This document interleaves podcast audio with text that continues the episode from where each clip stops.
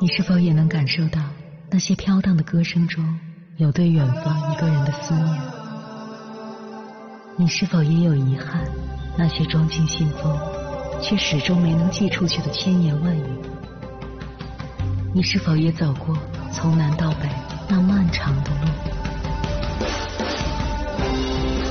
遇见，也错过那东来西去的人。当往事随风，一尘封。凌晨时分，跨越千山万水，讲述和倾听我们的故事。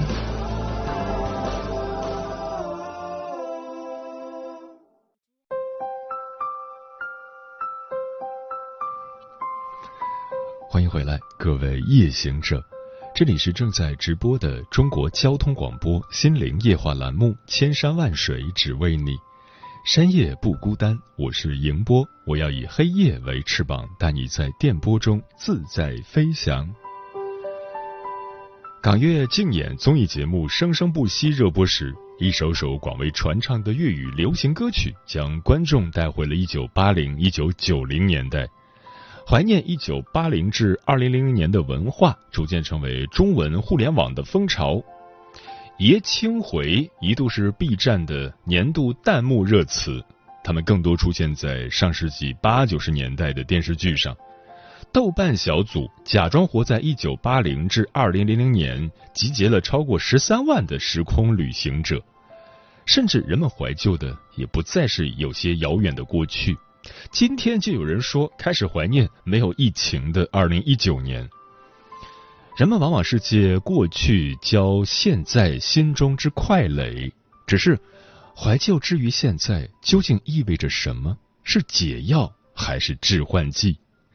接下来千山万水只为你，跟朋友们分享的文章选自凤凰网，名字叫《一旦怀旧成为遮蔽，人们会两次踏进同一条河流》。作者曾宇礼。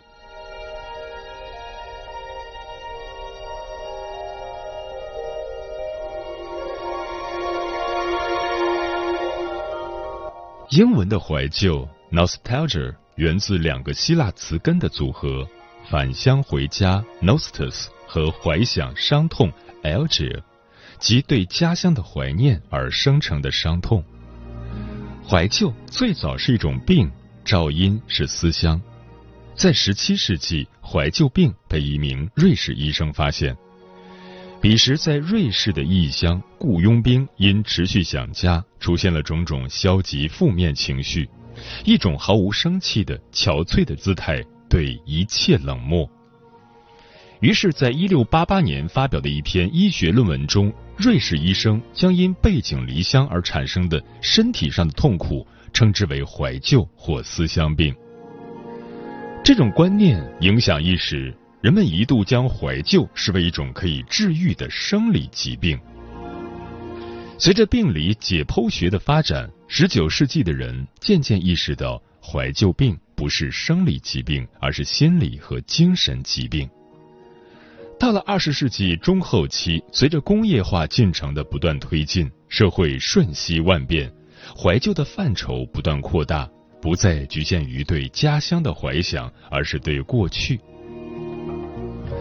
一九六一年的韦伯词典这样定义怀旧：第一个意象是思乡病；第二个意象是一种惆怅或过分感伤的，有时不正常的渴望回到或重现过往某个真实或浪漫想象中的时刻。亦或是一去不复返的情形和场景。怀旧是在追忆似水流年，怀念过去的某个场所、某种情境、某个物件、某种生活状态。如果说怀旧最早是思乡病，那么进入现代化社会，变化成为人们生活的常态。过去是车马邮件都慢的慢时光。现代化则是只争朝夕、天翻地覆的快时代。总有被甩下的人，有落伍的人。过去的经验可能一下子失效，自由带来的不确定性让人惶惑，长远的预期越来越难建立。这有可能造成文化的断裂、意义的无效，从而导致人们精神的迷失。于是，人们怀念那个稳定的、具有连续性、可预知的、确定的过去。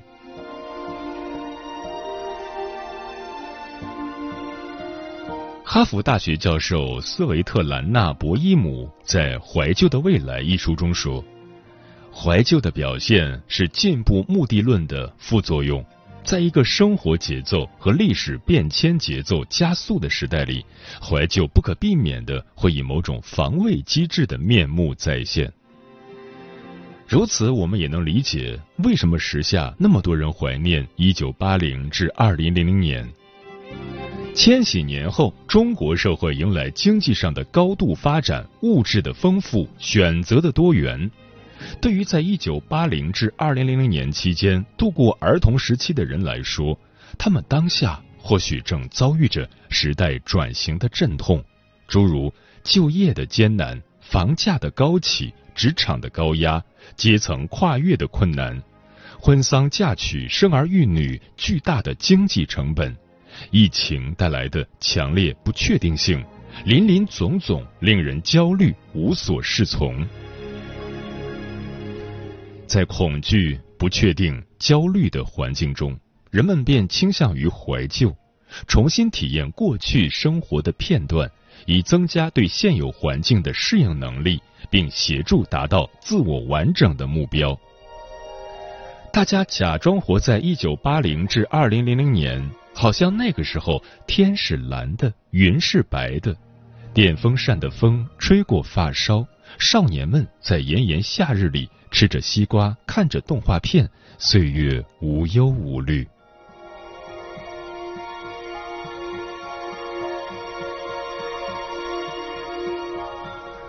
怀旧既是疾病的征候，也是疾病的解药。在一个想象中的美好空间里。获得暂时的逃避、身份的认同，或者重建积极情感。只不过，解药有效吗？亦或者，怀旧根本不是解药，而是致幻剂？这取决于人们怀旧什么是真实的，还是虚拟的。很多时候，怀旧意味着对过往的修复和美化，把历史的发明当成历史的真实。剔除过去种种不完美、有瑕疵的地方，让一切显得完美而纯粹。譬如，人们假装活在一九八零至二零零零年，怀念那个时候的乡下生活、田园风光。而此前，李子柒的视频大火，正在于他的视频满足了我们这一心理。李子柒以短视频的形式记录一日两人三餐四季的隐居日子。他镜头下的田园生活原始、纯真、质朴、唯美，但我们不难发现，怀旧里的诗意田园存在种种破绽。正如雷蒙·威廉斯所言：“劳作的乡村从来都不是一种风景，风景的概念暗示着分隔和观察。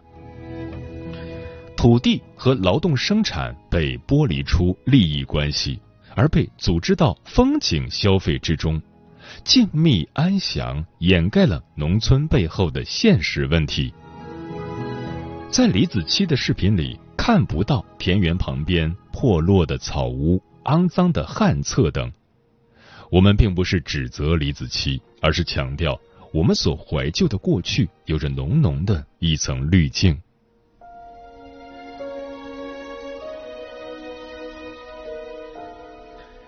事实上，在假装活在一九八零至二零零零年之前，假装活在民国，那才叫一个流行。这股潮流从二零一零年前后蔓延至今。在民国粉眼里，民国有一种范儿，有一种独特的美学，它往往包含这些元素：梳得一丝不苟的上过发蜡的背头，用旧磨损的皮包，百乐门的歌舞厅。黑胶唱机、爵士音乐，街上昏黄的灯光，奥斯汀轿车，沿街低玻璃窗配小窗帘的商店，关于民国先生、民国太太的掌故也非常多，广泛的流传在通俗读物、电视节目、网络节目中。风骨、节操、独立、自由等，是这群先生小姐的共有品质，指向的是一个思想自由、大师辈出、精英涌现的民国意象。有学者认真考证了很多民国名人轶事，发现至少一部分内容是以讹传讹，但他们很有市场。真实的民国的确有民国范儿的那一面，比如在上海的英租界、法租界，灯红酒绿，十里洋场。但一旦走出这一隅，则可能处处是乱世。毕竟。民国的大背景是政府无能、军阀混战、外国入侵、各方势力角逐、暗流涌动、风云变幻。在怀旧里，那个机警、时意、动乱、流民的民国不见了。所以，此时的怀旧，与其说是现实困顿的解药，勿宁说是饮鸩止渴的致幻剂。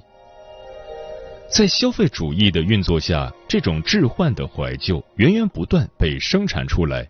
怀旧电影、怀旧音乐、怀旧服装、怀旧读物、怀旧旅游、怀旧纪念品等，怀旧被具象为某种商品，成为消费的催化剂。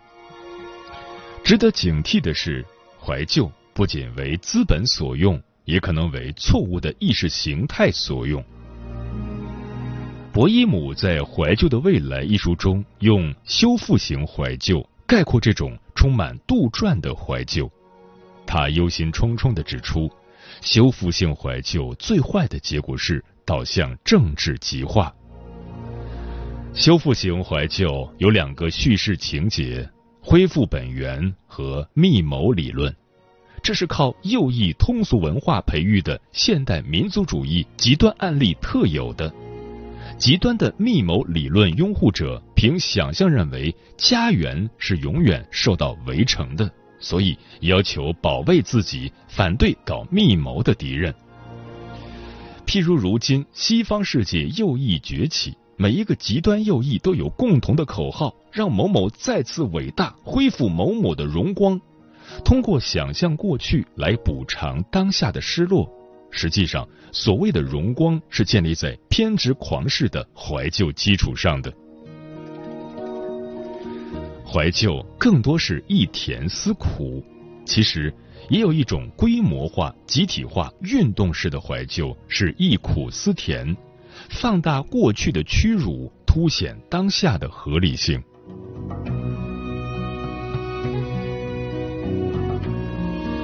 对过去的怀念，指向的往往是对当下的逃避。它的潜台词是“何以至此”，有疑惑不解，可能也有着不满。如果怀旧的是儿时，是民国，仿佛现实是一点点变坏的；怀旧的仅仅是三四年前，比如之前。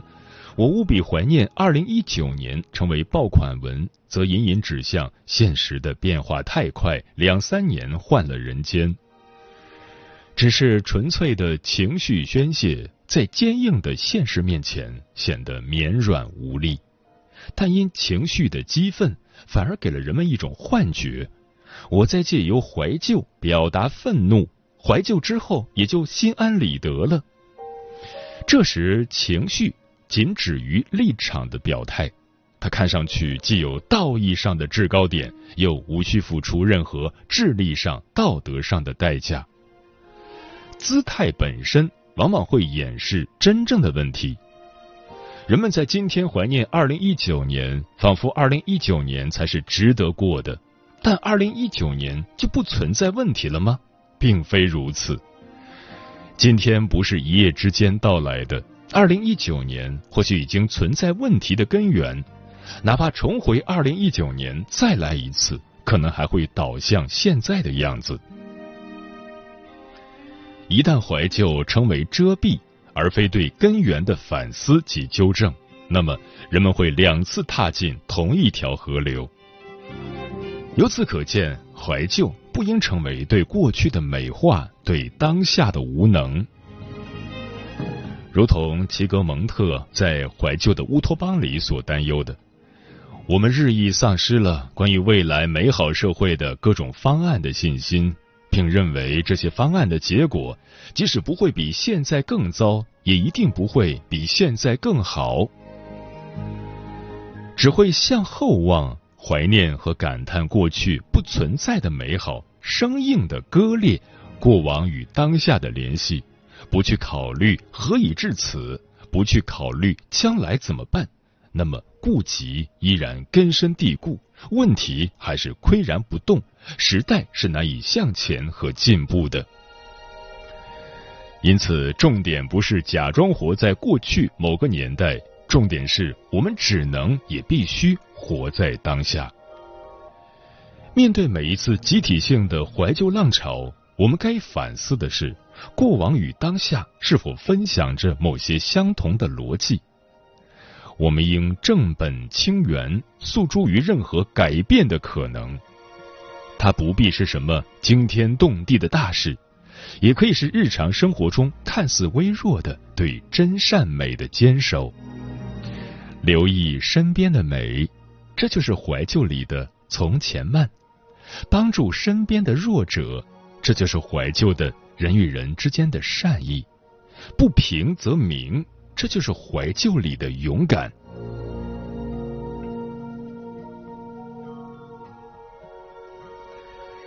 作为一种个人情感，怀旧的确是一种诱人的情绪，让人时不时就陷入其中。难的是能够从怀旧中抽离，理性反思，并转化为当下的行为。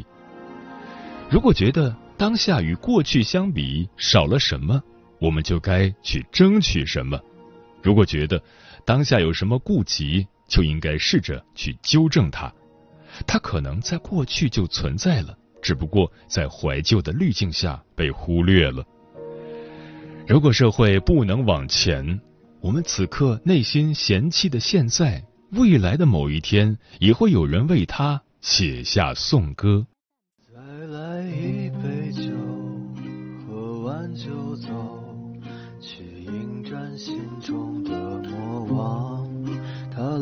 笑不开口，也不还手，好像童年时的忧愁。他说繁华寂寞不都是一世吗？你何苦拼回头？奈何前生来世全都是虚幻啊，一切过往都是光。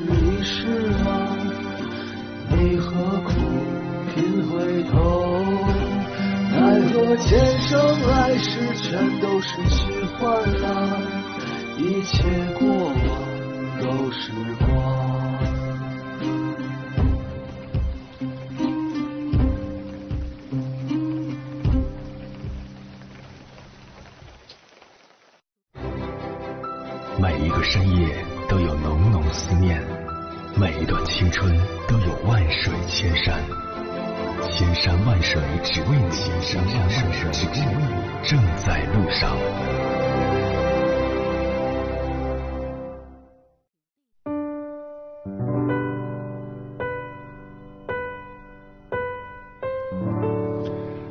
感谢此刻依然守候在电波那一头的你，我是迎波。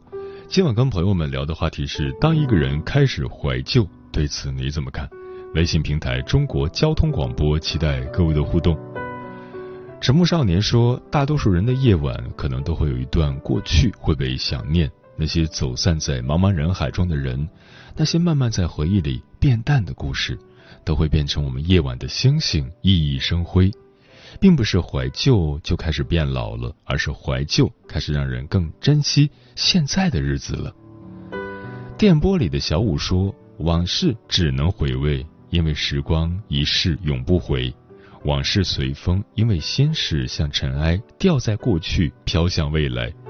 往事不要再提，人生几多风雨，爱与恨都还在心里。怀旧是情绪，是偶然的触碰后的想念与割舍。怀旧是老去，是在经历时光后的沉淀和反思。人间四月天说，目前的生活并不如意。想向往事借力，却发现时间长河中的人事已变得十分模糊。那些甜蜜的、苦涩的、承载着我命运的过往，似乎无力打捞。我明白自己此刻拥有的只有当下，那么就去锻炼自己安住在当下的能力，在生活中多做一些滋养自己的事，总有一天会感受到淡淡的幸福。过往云烟说：“我喜欢黄昏时的晚风。当结束一天的忙碌后，漫步在街边，看天边渐渐沉入地平线的落日，细数今日事。那些过往时光的碎片，透过树叶的间隙扑面过来。怀旧像晚霞一样，是最美的风景，也是片刻间的感伤。星辰大海，还是我们的征途。”专吃彩霞的鸟儿说。开始怀旧，说明内心已经沉淀下来了。人的一生有太多过往，有太多难忘、割舍不下的往事，都将随着时光的流逝而远去，渐渐变得模糊。可是有些人、有些事却会越来越清晰。经常在梦里会想到一些人，想到一些事。虽然梦是短暂的，醒来后还是会热爱生活。猫头鹰便是说，怀旧可以把人拉进记忆中美好的节点里，可是怀旧的产物应该能少则少，毕竟最后仅剩的纪念意义，又是在纪念着谁呢？陈阿猫说，人生的每一个阶段都可以活得很精彩，不必沉浸在过去的岁月里，重新规划未来的日子，开开心心过好余生。嗯怀旧的“旧”字无法通过机械的时间累积而形成。所谓“往日不可追”，是指旧事物、旧景观、旧生活方式的不可追。我们怀旧，就是站在当下的庸俗里悼念消亡的浪漫。真相也许更加残酷：事物若不会消亡，我们未必发觉它竟如此浪漫。人生百年是一个统计学的粗略话术，实际上最丰富深刻的时光都集中于人生的前半段。生活的密度并不相同，我们的确把更多的感受、更饱满的情绪留在了过去。这可真是一个无解的问题。我们不能客观看待过去，总觉得过去的事物、过去的景色更好，失去的东西更好。同样。沉浸在怀旧情绪里的人，也无法客观看待当下。浪漫在于无常，庸俗在于日常。一部庸俗的电影，只要挺过一定年限，人们就会包容它的缺点。一种生活是否浪漫，关键在于我们是它的住户还是它的旅人。我们注定无法成为旧生活的主人。而大多数时候，我们也很难成为新生活的主人，这就是怀旧的意义所在，一个缺口。我们未必找得到生活的出口，但倘能打开一个缺口，偶尔在这个缺口边上站一会儿，不要把它堵死，也不要让它继续开裂下去，毕竟生活还要继续。时间过得很快，转眼就要跟朋友们说再见了。感谢你收听本期的《千山万水只为你》，晚安，夜行者们。不知愁的少年回到了遥远的北方，不如时的生活继续着荒唐。看到南方的雨水和朝阳。我看到你哭泣，就在路旁。爱情被遗落在北方寒冷的夜里，我独自等待离去。你收拾好行囊，说天亮就出发。从此南方。再没见过你。